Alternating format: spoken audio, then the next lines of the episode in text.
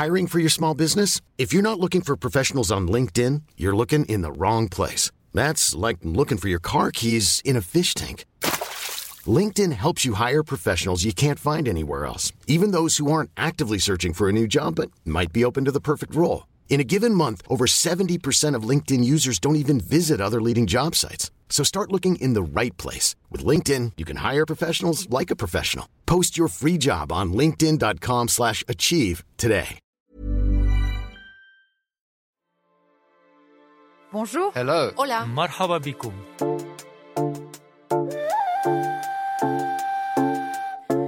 L'eau, c'est la vie. Elle est au commencement de l'histoire de la terre et du vivant. Et avec elle, nos forêts s'épanouissent, nos champs grandissent. Elle est source d'énergie.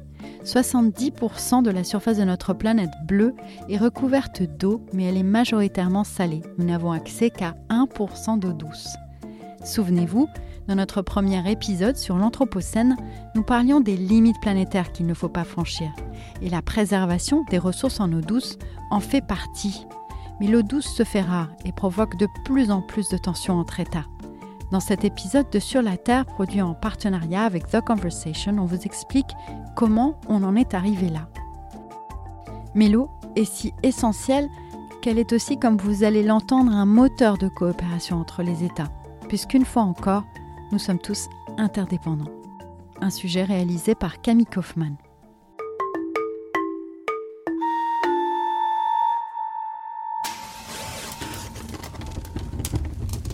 Pénurie d'eau, absence d'eau potable, multiplication des sécheresses et des inondations, des milliards de personnes sont déjà frappées par des problèmes liés à l'eau. En mars dernier, un rapport de l'ONU et de l'UNESCO lance l'alerte et avertit d'un risque imminent de crise mondiale de l'eau. C'était à l'occasion d'un sommet international sur l'eau, le premier depuis 50 ans. Antonio Guterres, secrétaire général de l'ONU. L'eau court un grand risque. Nous drainons l'humanité de sa substance vitale par notre surconsommation vampirique. Nous provoquons son évaporation en réchauffant la planète. Nous avons brisé le cycle de l'eau, détruit les écosystèmes et contaminé les eaux souterraines. Le mois de juillet a battu des records de chaleur absolue au niveau mondial. 48 degrés en Irak, 52 degrés en Chine, partout des fleuves s'assèchent et même les pays nordiques sont concernés. Près de 90% du Danemark était en état de sécheresse début juin. Pour Richard Connor, l'auteur principal du rapport de l'UNESCO sur l'eau, entre 2 et 3 milliards de personnes dans le monde connaissent déjà des pénuries d'eau et cela pourrait s'aggraver. Le pire scénario est assez simple. Les populations, des villes ou même des campagnes, ne pourront pas survivre si elles n'ont pas assez d'eau. Il y aura donc un exode. Les gens devront soit déménager, soit mourir.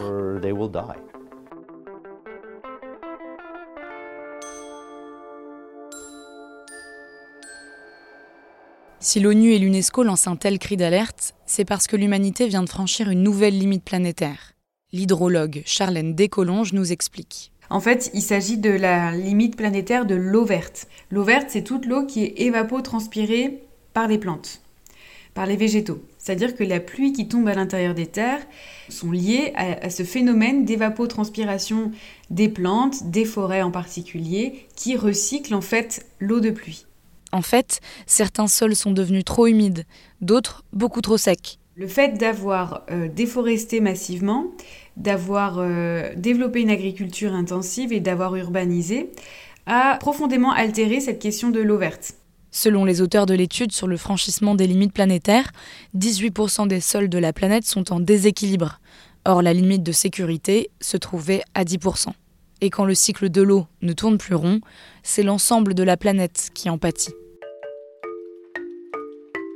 Le grand cycle de l'eau à l'échelle mondiale connecte tous les pays entre eux. On sait que l'eau euh, s'évapore des océans et arrive au continent. On a une partie des pluies qui arrivent sur les continents qui est liée donc à, à cette influence océanique, mais aussi est liée aussi par l'évapotranspiration euh, du végétal. Ça, c'est donc la fameuse eau verte, celle qui est contenue dans la terre puis qui va s'évaporer. Elle se distingue de ce qu'on appelle l'eau bleue, celle des cours d'eau, et de l'eau grise, les eaux usées. À l'échelle mondiale, Le deux tiers des précipitations continentales provient de l'évaporation des forêts. On a pour certains pays une, plus forte influence océanique et pour d'autres des pays qui sont plutôt à l'intérieur des terres, comme le Centre-Afrique, comme euh, le centre de l'Amérique latine, comme le centre de l'Europe. Ces pays-là dépendent en fait de l'évapotranspiration des végétaux qui sont dans les autres pays. Donc là, on comprend qu'on est complètement liés, complètement interconnectés. Quand on déforeste l'Amazonie, cela va avoir des répercussions sur les pluies du Pérou. Quand on déforeste au Congo, ça va avoir des répercussions sur les pluies euh, du Nigeria. Une fois qu'on a dit ça, une fois qu'on a posé le fait que euh, déjà le cycle de l'eau ne connaît pas de frontières, eh ben on se rend compte qu'on on aura besoin de se parler, de se concerter pour prévoir euh, et anticiper des crises de l'eau, et ce, encore une fois, indépendamment des frontières administratives qu'on a établies. L'eau a donc une dimension géopolitique. Ça, David Blanchon en est convaincu. Il est géographe à l'université de Nanterre et a notamment écrit Géopolitique de l'eau entre conflits et coopération. Selon lui, il y a différents types de conflits liés à l'eau. L'eau peut être l'objet principal de tension pour accéder à la ressource tout simplement. Elle peut aussi s'inscrire dans le cadre d'un conflit plus large, mais également susciter des convoitises pour son usage dans l'industrie ou l'agriculture. Quand un pays, euh, par exemple comme la Syrie, l'Irak ou l'Égypte, euh, dit nous allons manquer d'eau, euh, c'est rarement pour l'eau potable, hein, mais c'est parce que bah, ce manque d'eau va avoir un impact extrêmement important sur l'agriculture. Mais l'eau est également essentielle pour produire de l'énergie. David Blanchon m'a donné l'exemple du barrage Renaissance construit par l'Éthiopie sur le Nil bleu. Depuis le lancement du chantier en 2011, cet ouvrage est contesté par l'Égypte car 97% de sa consommation d'eau douce dépend de cet affluent du Nil. L'Éthiopie veut s'affirmer comme puissance émergente de l'Est de la Corne de l'Afrique, grâce à l'hydroélectricité qui permettra l'hydroélectricité de faire de l'Éthiopie, qui était un pays euh, des plus pauvres du monde, hein, de faire en fait un pays émergent, etc. Et donc il y a, des enjeux géopolitiques qui dépassent très largement euh, l'enjeu du, euh, du simple construction d'un barrage. Effectivement, aujourd'hui, plusieurs barrages font l'objet de tensions diplomatiques entre États. C'est le cas d'un barrage construit sur l'Euphrate par la Turquie qui impacte la Syrie et l'Irak, ou encore les nombreux barrages construits ou financés par la Chine sur le grand fleuve Mekong, essentiel pour les pays en aval comme le Laos, la Thaïlande ou le Vietnam. Et puis il y a aussi le barrage sur le Nil bleu, dont David Blanchon parlait, mais l'Égypte et l'Éthiopie ont finalement trouvé un accord à la mi-juillet. Selon le géographe spécialiste de l'eau, c'est l'issue la plus fréquente. Car la bonne nouvelle, c'est que l'eau étant essentielle, elle force les pays à coopérer. Il y a aussi un autre facteur, les grands barrages notamment coûtent assez cher, c'est des investissements extrêmement importants, et que pour avoir ces financements, notamment dans les pays du Sud, il faut avoir accès aux finances internationales, la Banque mondiale, etc., qui demandent généralement, avant d'investir, qu'on ait un accord euh, avec les pays, enfin voilà, que la situation soit apaisée dans le bassin versant. Mais acter une coopération entre pays prend du temps, demande de longues négociations. L'un des meilleurs exemples est peut-être celui de la gestion du fleuve Colorado entre les États-Unis et le Mexique. Depuis le début du XXe siècle, le fleuve a été régulièrement source de tensions, d'abord sur la répartition de l'eau, puis sur sa qualité, et enfin sur l'environnement et la sécheresse. Et à chaque fois, ils ont trouvé le moyen de s'entendre.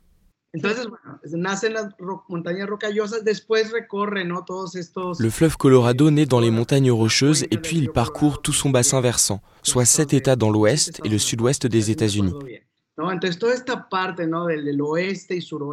Et puis il arrive au Mexique, en Basse-Californie, et dans l'état de Sonora pour déboucher dans le golfe de Californie. Oswald Hinojosa est mexicain, il est ingénieur en biochimie et spécialiste des ressources en eau. Pendant 18 ans, il a été le directeur d'une association environnementale qui défendait le delta du fleuve Colorado, Pronatura Noroeste. Et si nous l'avons appelé, c'est parce qu'il a suivi et participé pendant des années aux négociations entre les États-Unis et le Mexique sur l'utilisation des eaux du fleuve. Il connaît son histoire par cœur.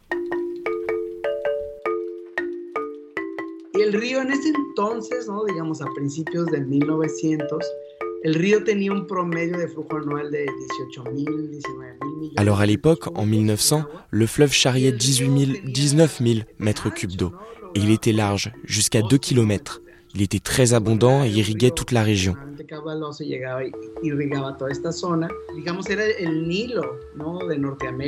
C'était le Nil de l'Amérique du Nord. Les récits de naturalistes racontent qu'il y avait d'incroyables forêts, des marécages à perte de vue, mais aussi tellement d'oiseaux migrateurs, tellement que le ciel en était sombre.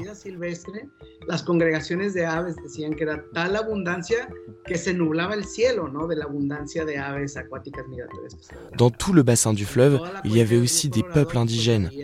Ils vivaient en parfaite harmonie avec les cycles du fleuve et les marées et pratiquaient l'agriculture et la pêche en tenant compte de ces cycles.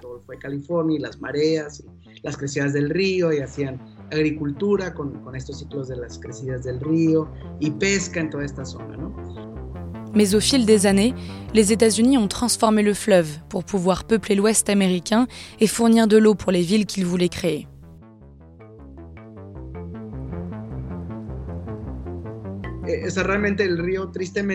Aujourd'hui, le fleuve Colorado, c'est malheureusement surtout un système, une infrastructure de plomberie et d'ingénierie. Dans tout le bassin, il y a plus de 80 barrages. Au point que le delta s'est presque asséché. Mais ça, on y reviendra plus tard. En tout cas, très vite, le fleuve est géré à la fois par les Américains et par les Mexicains. Les discussions ont commencé au début du siècle et ont abouti en 1944 à la signature d'un traité qui garantissait au Mexique de recevoir 10% du flux. En pleine guerre mondiale, l'Allemagne faisait des avances au Mexique, alors les États-Unis ont cédé. Quelques années plus tard, nouveau rebondissement, nouvelle négociation, le Mexique se plaint de la mauvaise qualité de l'eau qui arrive du fleuve.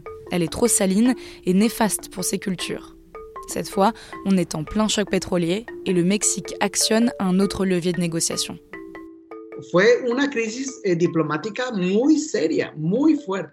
C'était une crise diplomatique très grave, très forte.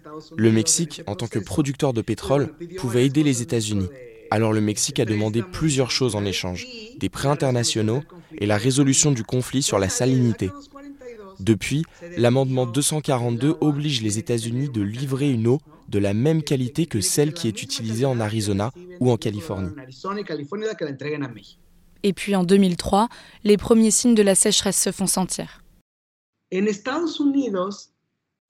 Les États-Unis s'en sont rendus compte assez vite et ont dit qu'il faudrait signer des accords et décider quoi faire en cas de rationnement.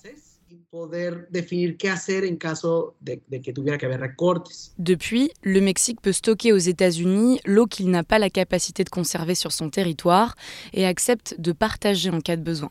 De leur côté, les États-Unis participent au financement de l'amélioration des infrastructures mexicaines.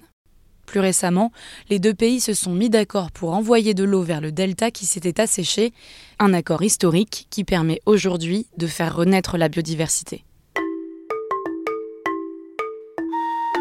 Cette histoire qui finit bien ne s'est pas faite toute seule, selon Oswald Hinojosa.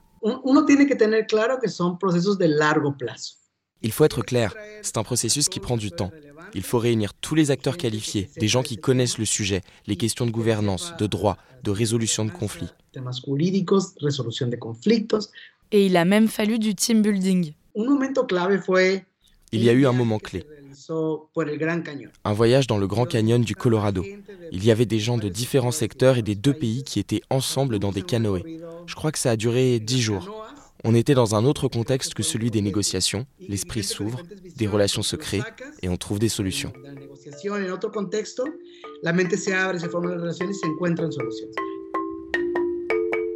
Pour le géographe David Blanchon, les conflits liés à l'eau trouvent dans la plupart des cas un accord, un traité, à force de négociations entre États. Mais ils dégénèrent rarement. C'est plutôt à l'échelle locale, au sein d'un même pays, qu'on observe le plus de tensions.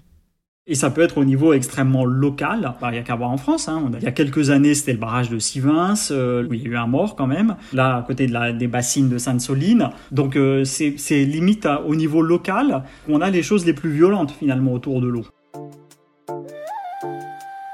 Si l'eau suscite surtout des tensions à l'échelle locale, il faut donc trouver des solutions locales pour économiser cette ressource. Alors on dessale l'eau de mer, on traite les eaux usées, on récupère l'eau de pluie, mais que valent ces solutions? Sur la Terre revient demain pour vous parler des moyens qu'on a à notre disposition pour pallier le manque d'eau. On vous invite aussi à lire la newsletter Ici la Terre de The Conversation, avec qui nous produisons ce podcast. Je vous laisse le lien dans la description. Et si vous avez aimé, abonnez-vous à ce podcast pour ne louper aucun épisode. Je m'appelle Camille Kaufmann et je vous dis à demain.